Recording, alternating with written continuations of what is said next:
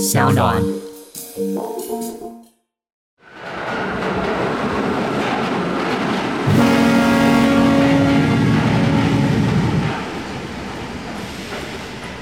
提醒各位旅客，在一九四二月台即将进站的是人生列车，还没上车旅客请赶快上车。记得期待您的酸甜苦辣、喜怒哀乐。每周三晚上十九点四十二分，我们准时发车。嗨，好久不见，进来好吗？还不错，感觉在这段时间我们彼此沉淀了一段时间。感觉你现在要送一首歌给我，或者是给所有乘客们，你现在最想唱哪一首歌，最能表达你的心情？直接唱，直接唱吗？想念是会呼吸的痛，它活在我身上所有角落，可以吧？想念是会呼吸的痛，好，蛮痛的，蛮痛，真的痛，对啊，心都沉了一排。如今看到你还是隔着这个荧幕，没办法，说我们真的是第一次隔空录音，感觉怎么样？我觉得这个感觉蛮特别的，因为就是因为以前我们可能有时候录音的时候都还要特别，我们就会想说，哎，你今天有空啊？我今天有空，然后我们约在一个地方一起录。那如果你说现在像我们这样隔着荧幕在录音的话，我觉得就是哎，好像我们找个安静的地方，麦克风插着，我们其实就可以随时随地跟大家分享一下我们的心情。你现在讲，你现在讲的是便利性，但我想要讲的是，我现在此刻感觉就是有一种既熟悉又觉得遥远的，就是最遥远距离的感觉。对，因为我觉得我们以前在录音的时候，我们还蛮多，就是直接面对面的时候可以看到对方的感觉。那甚至有时候好笑的东西、很闹的东西，我们可能甚至还会拍一下对方，或者是直接比一些动作之类的。对，我们会直接拍打这样。现在就是打不到啊，对不对？好久不见，大家好久不见，大家最近好吗？大家喜欢我们最新一季的开场吗？我觉得很可爱哎，真的，而且我觉得我们的封面也算是设计的别有巧思，我觉得超有电影感，像不像在看一部电影？就很复古啊，会让我想到以前有一个那个历史人物，就是他的那个橘子掉到铁轨上，然后他爸爸就帮他捡。你说背影吗？没错。就让我想到这种感觉。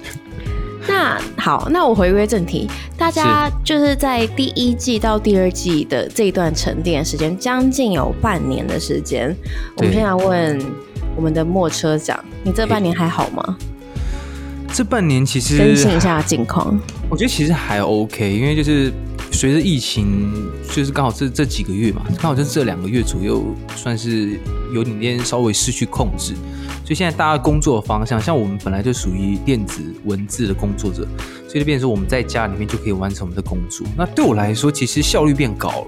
嗯，因为我省去了交通通勤的时间，基本上你说去上班下班一个小时，我等于我一天有多了快一个半小时到两个小时的时间，可以多做一些工作。嗯，对啊。那我觉得以公司的方面来讲的话，我觉得我效率是提升的啦。我觉得这种效率的事情还是很看人，而且包含看工作的性质。像有一些人是没有办法在家工作，他们会觉得在家会有分心，就是想要躺在床上啊，或是看电视啊之类的。嗯，那你呢？你是什么样的状况？首先，我想要说，就是大家真的耐心等候。就是让我很感动，但我真的要想要强调是，我们真的不是暂停，哎，我们是暂停，我们不是 完全停驶，就大家可以想象，我们是这个转站，然后我们调整了一下方向，想要给大家更完整跟更丰富的内容，所以有做更完整的企划啊，跟所有东西的安排。第一季有点像是我们第一次还在磨合，然后在试水温的感觉。对，那我这一段时间呢，其实也经历过了很多大大小小的改变，然后。譬如说，我开了啊，我的公司有真正的办公室了。哦，拍手，黄金地段呢？对啊，就是我觉得有个办公室的感觉真的差很多，尤其是对一个创业的人来说。是，那一开始大家的梦想。对啊，因为我第一家公司可能是因为媒体行销不需要真的办公室，到第二家公司有要真的卖东西，有个团队，有要人来开会啊，有客户等等的时候，发现一个办公室给你一种哇真实的感受。哎，你要介绍一下你的。产品，我的产品其实大家都熟，对熟悉的乘客应该都知道。但新乘客呢，我可以推荐给大家，哎，大家大家可以自己花钱去查，就叫 nineteen again 十九，然后 again，对。对，然后上面有很多，像上次第一季的时候，我们有讨论一些我的刚开始刚创业的心路历程啊。对，等等哇塞，没想到已经过这么久。真的，我觉得很感动的是，至少我们彼此看到彼此的转变跟改变。那你有什么计划是打乱的吗？因为现在我们讲的是比较是顺遂的东西。嗯，那原本的计划，我原本其实，在疫情完全戒严之前的前一个礼拜，我原本打算都已经签约一个地方，准备要开一间咖啡厅，然后当做我的工作室。是你那个一直以来的梦想吗？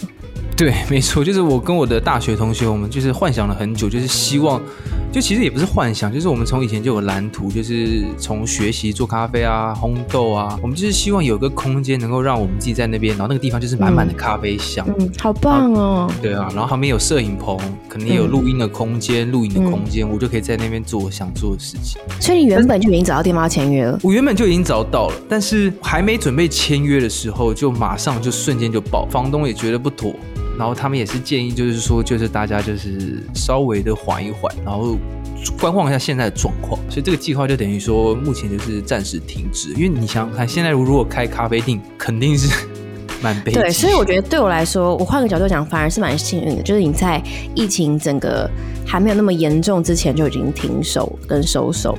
像有一些朋友，我有知道他们也是创业，然后有一些卖实体产品，他们就是有开幕，然后有第一次的试营运等等，都在疫情就之是前正严重的前一个礼拜，然哇后讯息什么消息都发出去了，结果就是只能线上带大家有个 tour 啊什么的，就觉得哦好可惜哦。希望他们能够在这段时间能够调试出他们的方向啊，也希望就是这段时间创业的人能够度过这段时间啊。嗯，就是跟着政府的政策去前进，我觉得就是对现在疫情控制最好的方法。嗯，真的，大家还是要多多小心。我看到新闻，好多那种真的很难过的新闻，都会让我自己很受心情的影响。不管是很多突如其来的变化，或是家人的变化，或者是很多新闻就是有深入深入报道一些，比如一整个家族有感染到啦，然后没办法去做最后的告别啊等等。我觉得这些都超级心痛的。我都不敢看新闻哎、就觉得说看就觉得压力好大。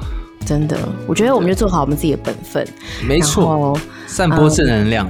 真的，然后把自己做到最安全的嗯措施，跟保护自己、保护他人。诶，那如果话说回到正题，其实我们这一阵其实都有收到蛮多人对一九四二月台的一些回馈，像我的朋友啊，我相信你也有一些粉丝，应该也有跟你去讲说，诶，我很希望一九四二乐坛能够重新回来，就大家都有在跟我们分享这些事情。讲到这个，真的很感动，因为我们就停滞了一段时间嘛。还有到前几个礼拜，还有人跟我说，他们已经重复听了三次了，就是我们的第一季。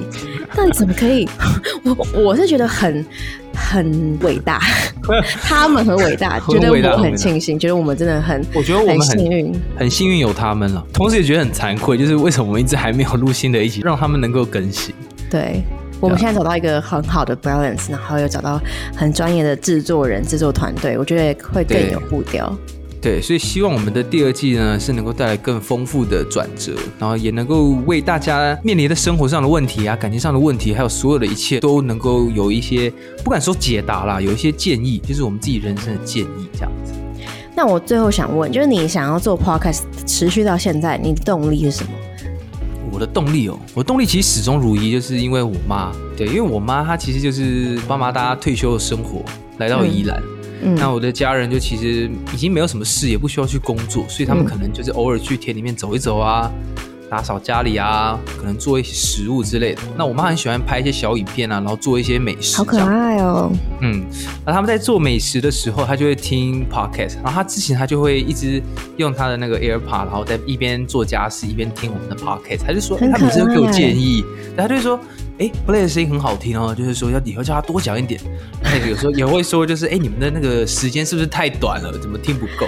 哦，好感动哦！对啊，都会给我们一些建议，所以我就觉得这段时间其实一直以来，我都会很希望能够做下去 podcast 的原因，其实就是希望能够让我的妈妈，嗯还有我的家人朋友，不管在什么样的地方，他们都能够用这样的方式，嗯听到我们的声音。嗯，我跟你更新我们的近况。有些你没是就是没有跟家人住在一起嘛，在异地打拼。对啊，对啊，在台北工作，那接下来我们有请我们的莫车长来公布一下我们第二季的方向。我其实觉得我们第一季、啊，因为我们也是在调和的状况，所以我们其实聊了蛮多，像是我们彼此的感情啊、生活，甚至创业跟一些零碎的小事。对对，就是以分享我们的想法为主啦。但我觉得第二季我们应该更聚焦在人生转捩点的这件事情。嗯对，哼，就是什么事情可以让我们成为现在的自己，或是我们也可以不一定只聊我们自己的故事，我们也可以邀请一些来宾来分享他们的故事。嗯哼，对啊，除了更深入我们的故事之外，也可以融合很多其他来宾啊，他们更多可能在外界没有公开过的事情，跟很激励人，或者是很暖心、很温暖、很感动的故事。哎、我还蛮期待的、因为我觉得，虽然这个名字当下取的时候蛮好笑，就觉得蛮奇葩的。但如果还不知道为什么叫一九四二月台，欢迎去到我们第一季第一集。那一集，就是完全的把我们取名的当下实录下来，变成第一季。对，而且完全没 say。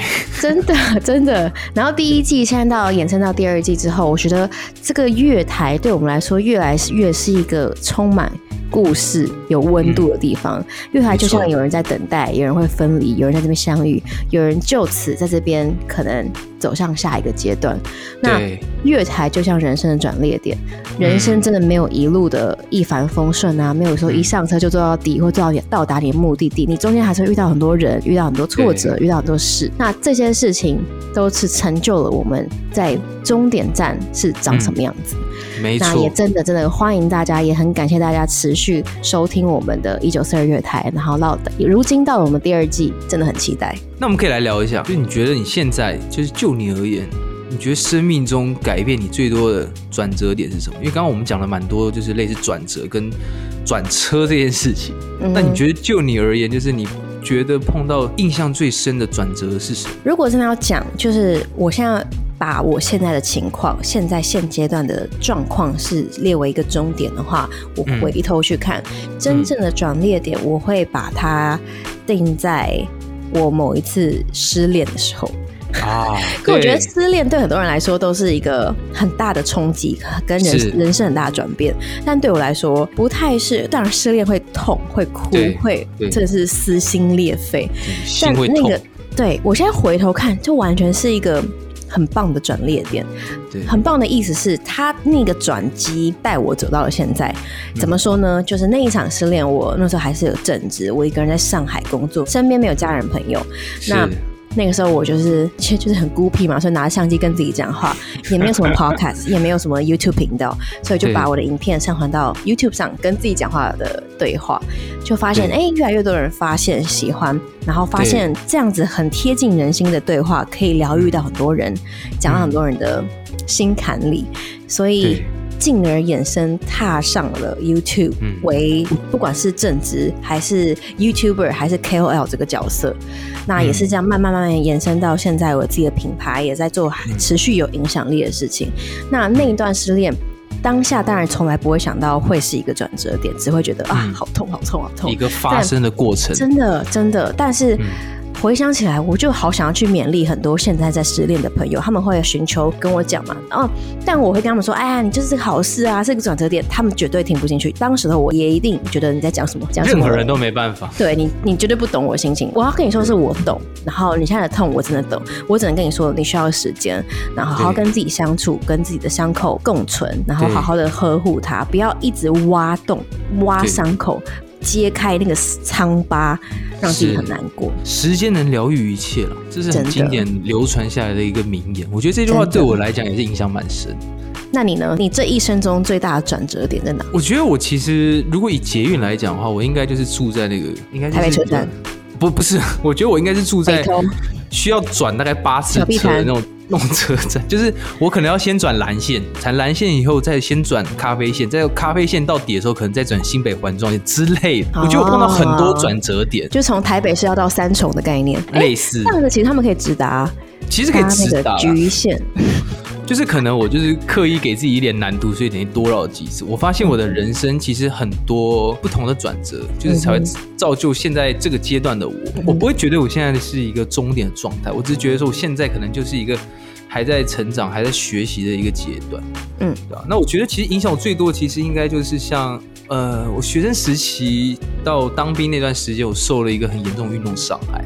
因为我以前是运动员，我的专项是游泳跟田径，然后还有你是想要当运动家的？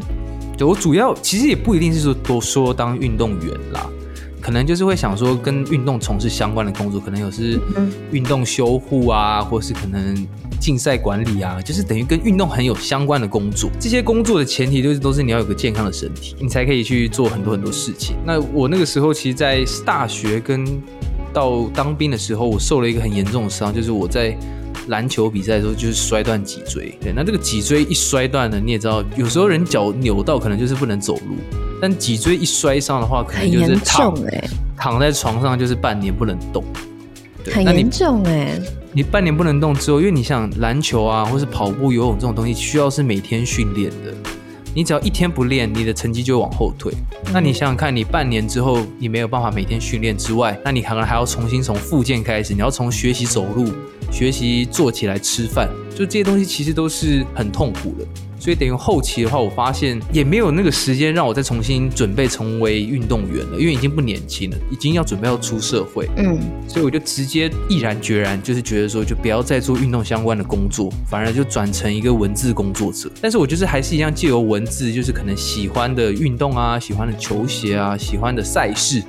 去做发展，对，那我就特别喜欢实测嘛，因为我以前就是充满好奇心，就是觉得不管什么三 C 产品啊，什么鞋子，它一定穿起来一定会有不同的地方，嗯所以我就转型成一个实测型的文字工作者。哎，我真的要讲，就是你现在讲起来很简单，很顺利，因为就哦就成功转型，然后现在想的很好，对。但是你当下在医院那段时间，你一定很难熬吧？那我相信有很多听众、很多乘客一定。也有遭遇到很多他们原本既定的计划，不管是画画啊、设计啊、运动啊，任何相关的东西，他们可能遇到了转折，遇到了家人反对，遇到了可能金钱上的压力等等。你都是怎么去度过这个当下？你因为你不会想象，你不会预知未来说你会成功转型啊，你会觉得未来很渺茫吧？其实当下的心情就是会觉得很绝望，就是你如果能够想象的话，你就是等于眼睛闭起来，眼前就是一片黑暗。因为有一些人，你眼睛闭起来的时候，你可能都会想着明天你要做什么，等一下要吃什么，或是说，哎，即便你的工作压力很大，但你还是会想到说啊，工作这件事。但是那段时间的时候，我闭上眼睛就是觉得哇，一片黑暗，我也不知道我可以做什么。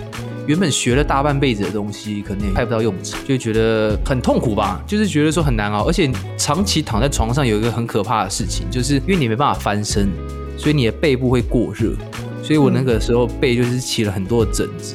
而且我的伤口很大，我的伤口大概有差不多加霜，对，十七公分的伤口在背后。哦，好大，所以现在还是有疤的吗？有啊，就很像蜈蚣，而且它是歪的，就是从我的脊椎一路歪到屁股的中间，就是歪的这样。哇！那时候就整个背就是没办法翻转，就是就是我妈还会用那个抓痒的东西旁边稍微帮我抓痒，要不然的话就真的是不敢想象那个。你的人生绝望跟黑暗。跟雪上加霜的这个状况是怎么让你撑过来的？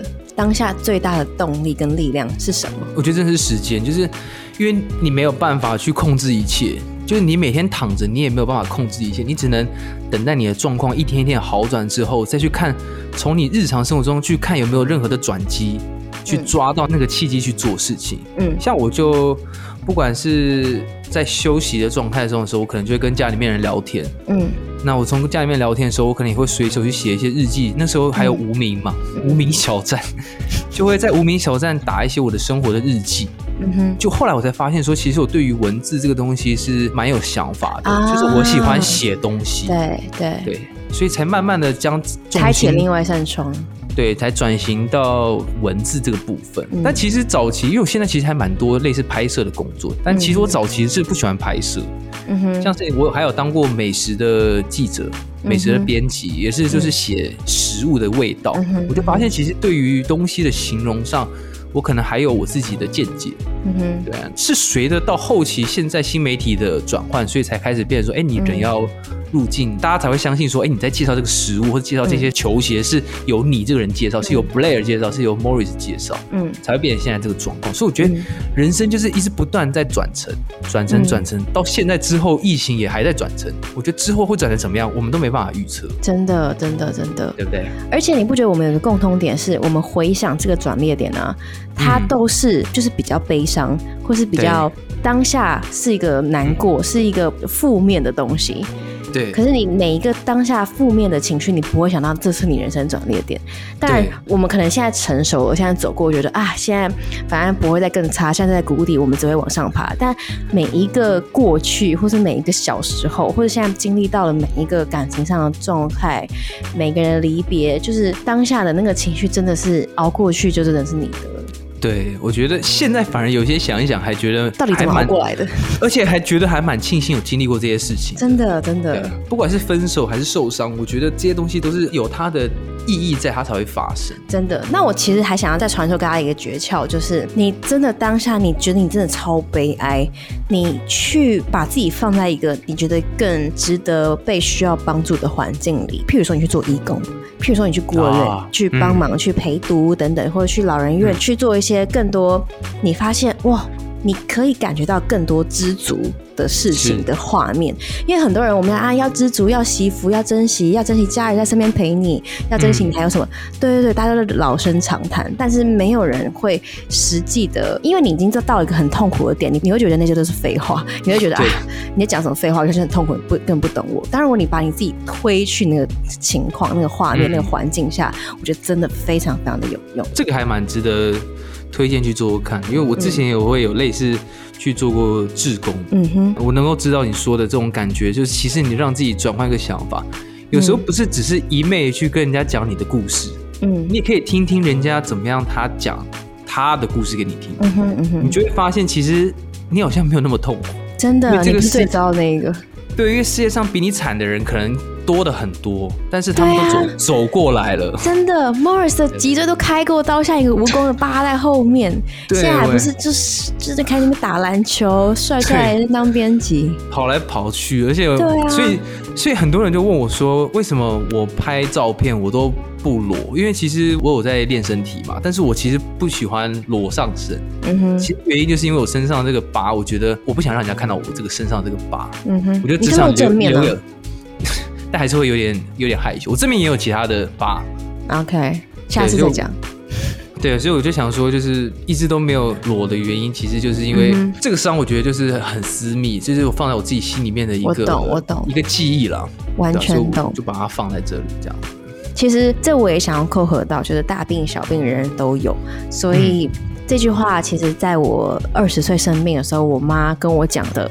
然后这句话好浅，但是就非常非常非常有用。尽管是现在疫情的关系，尽管是大伤大的意外，还是小的慢性病，或者一直在身体隐隐作痛的东西，很多东西我们表现出来的就是没有人会知道，然后你就会觉得大家好像都比你好，都比你健康，都比你帅，对。都体能比你好，可你不会知道他们背后有什么伤疤，你不会知道他衣服底下藏了什么过去过往，是他很自卑的。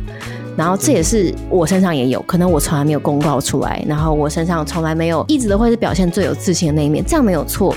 只是你不要把这个世界想的你就是最悲哀的那一个人，不要把这个世界觉得哦大家都超完美，那你就是最后一名，你就是大家都不懂你。我觉得，因为我们很长就是会大家希望我们能够散布一些正面的能量跟一些正面的想法，所以其实像之前疫情一开始的时候，就很多人就有在私讯，我相信你也有，就会有人说，哎，为什么你不分享一些关于疫情的一些讯息，或者说你为什么去做宣导这个工作？为什么你不去做义工？为什么你不去做什么什么什么？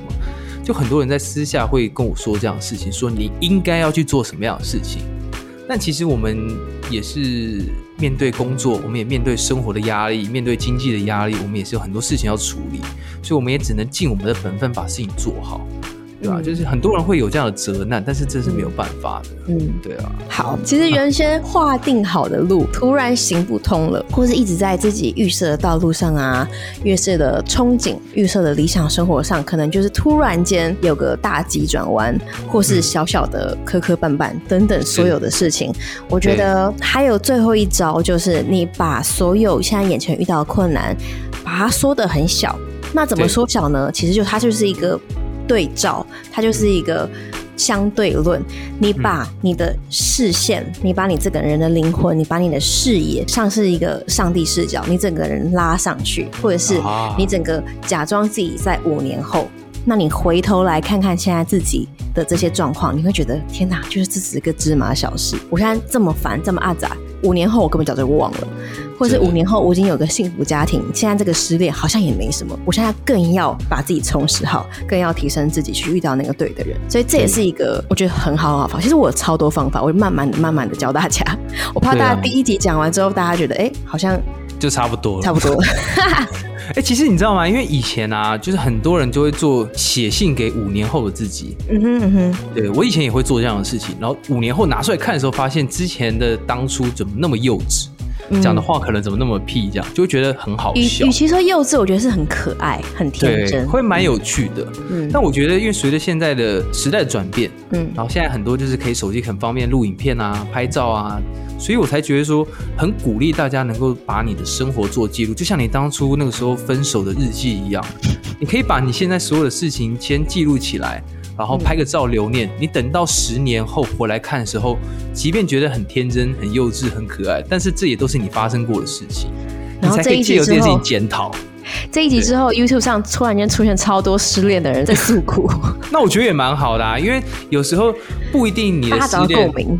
对他不一定是说他一定传了之后，我相信你当初也不一定传了就觉得说一定是要有个高流量，要要他拿来获利干嘛？这是一个分享你心情的一个方式，一个宣泄的方式。哎，你这样给我一个灵感呢？我此时此刻有个灵感，因为我不是会拍真心相谈是吗？是。那我现在蛮想要召集一群失恋的人来分享他们现在此时此刻最痛的心情啊。哎，你有朋友推荐给我一下，或者现在有任何听众可以来信或者私信我们的粉砖和 IG，我真的想拍，我现在此时此刻超想拍这个东西，超想拍，那你等一下赶快把气话写起来，要不然怕等下录完就忘。就是很多东西让生活这种灵感，啊因为你失恋你会觉得没有人懂你，可是真的没有人会懂，因为没有人会知道你经历过什么，你们中间有什么誓言，你们有什么回忆，但是那个痛不是你最痛。就是那就是一个比较值而已。你看到你身边人比你开心，你就觉得你最痛；你看到你的身边人比你痛苦，就觉得你好像还好。好，你赶快气化一下，我可以去担任那个上帝视角，在旁边吐槽大家。对，你没那么痛，你没事。你很好，我可以去当这个角色。哎，我突然也要想到，你身边有朋友真的要推荐给我，因为我觉得这种东西就是很多人会很害羞，觉得哎，我失恋不想上镜头。但很多就是我觉得是一个人生的纪念啊，就帮你做一个小纪念。如果你们真的有兴趣，记得哦，也可以私信我个人的 IG。可以，没问题。你们跟我讲报名也可以，我再把你们转达给老布，真的是没问题。真的好棒哦！哎，可是而且我现在真的很希望，因为我现在此时此刻才想到嘛，而且是你给我灵感，所以。我蛮希望我现在录到的这些人全部是乘客，就是所有是一九四二的听众们。嗯，这也是蛮有纪念价值的。对啊，对啊，借由这样的方式找到一些开心的全员了。对，赶快限额五名，赶紧报名。OK，好，那最后我想问你，你觉得如果是你现在现阶段的你？你会怎么样看待未来还有可能会遇上的挫折？就是你之后可能假设你五年后会碰到一个很大的挫折，因为我们现在的想法都是讲说上帝视角看过去我们好像没事，但是如果你现在是在看未来的视角，你会怎么样去看待五年后、十年后发生的挫折？因为我真的从来没有这样想过。哎，我想一下哦，如果未来我会有一个很大很大的坎，然后我会怎么去看待它？我会跟他说加油。可是我跟你讲，这种东西真的蛮难的，这个比看过去还难，因为你会去怕，你会恐惧未来那个很大的坎，因为它就是还没发生，它未知，它又一定会发生，就像冰山在眼前的那种感受。那你呢？我们想听你的感答案。我的想法就是学习，不断的学习，不断的斜杠，不断的开创其他的技能。因为假设你今天的技能，假设我们的技能是我是文字编辑好了，对，真的如果假设有一天我不小心伤到了手，我没办法再写作，但是你看我们现在在做 podcast，我们现在在做其他的事情，对，这些事情我就会让我们可以转移重心，我们就等于不会闲下来，嗯，我们就还是有另外的转机，所以就变成说，我觉得不断的去学技能，或者去不管是学可能做餐饮啊、泡咖啡啊、学语言啊。或是去做各种你没现在没有办法想到的事情，但是你可能激发了一点你想学的欲望。我觉得就心动不如马上行动，马上去学。嗯，我觉得你的概念就是未雨绸缪的概念，就是为未来做准备。嗯，你只要准备好，你现在这个阶段你越完成，我们就等于像是一个动漫卡通好了，一个主角一开始什么装备都没有，嗯，但是我们可能一开始就拿了先拿了一把剑，再拿了一个盾牌。穿上了盔甲，戴上头盔，即便你剑没有了，你还有盔甲，你还是可以做一些其他的防御。嗯，对，所以我觉得说，如果真的未来有挫折，我觉得就是不断的从我们现在很好的状态，再继续去学习更好的，就不是说只是为了今时现在自己，而是去为未来去做准备，这是我的想法。那其实我在讲更直白一点，你刚刚提到的是比较多的技能上啊、斜杠啊等等。那我觉得再更实际一点，可能现在为自己做多一点理财的准备，多做一点健康检查，或者多做一点，就是你可以做预备，可以做存好一些保险的概念。是 没错，但我觉得 我觉得卖保险，但我觉得检查身体确实蛮多人会很排斥原因，就是因为你很担心自己有什么慢性病，那你怕发现，对，会焦虑，对，所以我觉得其实存款这件事情，我觉得是不错的。保险其实我觉得也是可以想一下。哎，我跟你讲，不行，这样身身体健康检查真的要去，因为你存了一堆钱，那你还是没检查，你还是没有及早治疗，你存了一堆钱还是未来会拿去做这些治疗的。是我的应该是说，你应该随时先慢慢的建设好自己做身体检查的这个预备。等你预备好的时候，我觉得就是还是必须要去做。就是你该不会就是那个不不去检查的人吧？没有，我们公司只要有定期检查，我都会检查。我会我会追踪我的那个，因为我之前有血脂肪、脂肪肝，以前太胖，我以前胖到就是我的脂肪，就是血里面的脂肪含量太浓。嗯，对，所以我都有定时在追踪我的身体的体脂肪变化。哎，我现在突然间又有灵感，还是我们下一集就来聊，就是你你怎么减肥的？哎呦，还有饮食控制等等。好啊，下次我们可以来聊聊看关于减肥，因为其实我我从以前就是暴胖又暴瘦。结果又好期待下一集哦！又练身体，练完身体之后可能又受伤又放掉之类的，我觉得蛮有趣的，可以来跟大家分享一下。好，那最后呢，今天是我们第二季的第一集。那不管是我们形式上，或者是我们现在真正录音上，因为刚好遇到疫情的考量，所以有很多上的改变。我真的很希望大家给我们一点回馈，不管是在 Facebook 上面啊，Facebook 社团或是 IG，我们有一个自己 for 频道 for 一九四。月台的 IG 也可以来追踪，也可以跟我们聊天。那另外就是因为第一集我们现在还是比较属于闲聊，我们之后会有更多的访谈内容，还有故事分享。你们想要我们分享什么东西？也可以欢迎欢迎留言给我们，私讯我们，支持我们最大的动力就是去留个五颗星，然后给我们最大最大的肯定。真的，我觉得这种五颗星其实不是只是讲一讲，也不是客套，而是真的我们看到的时候会觉得说哇，真正的五颗星。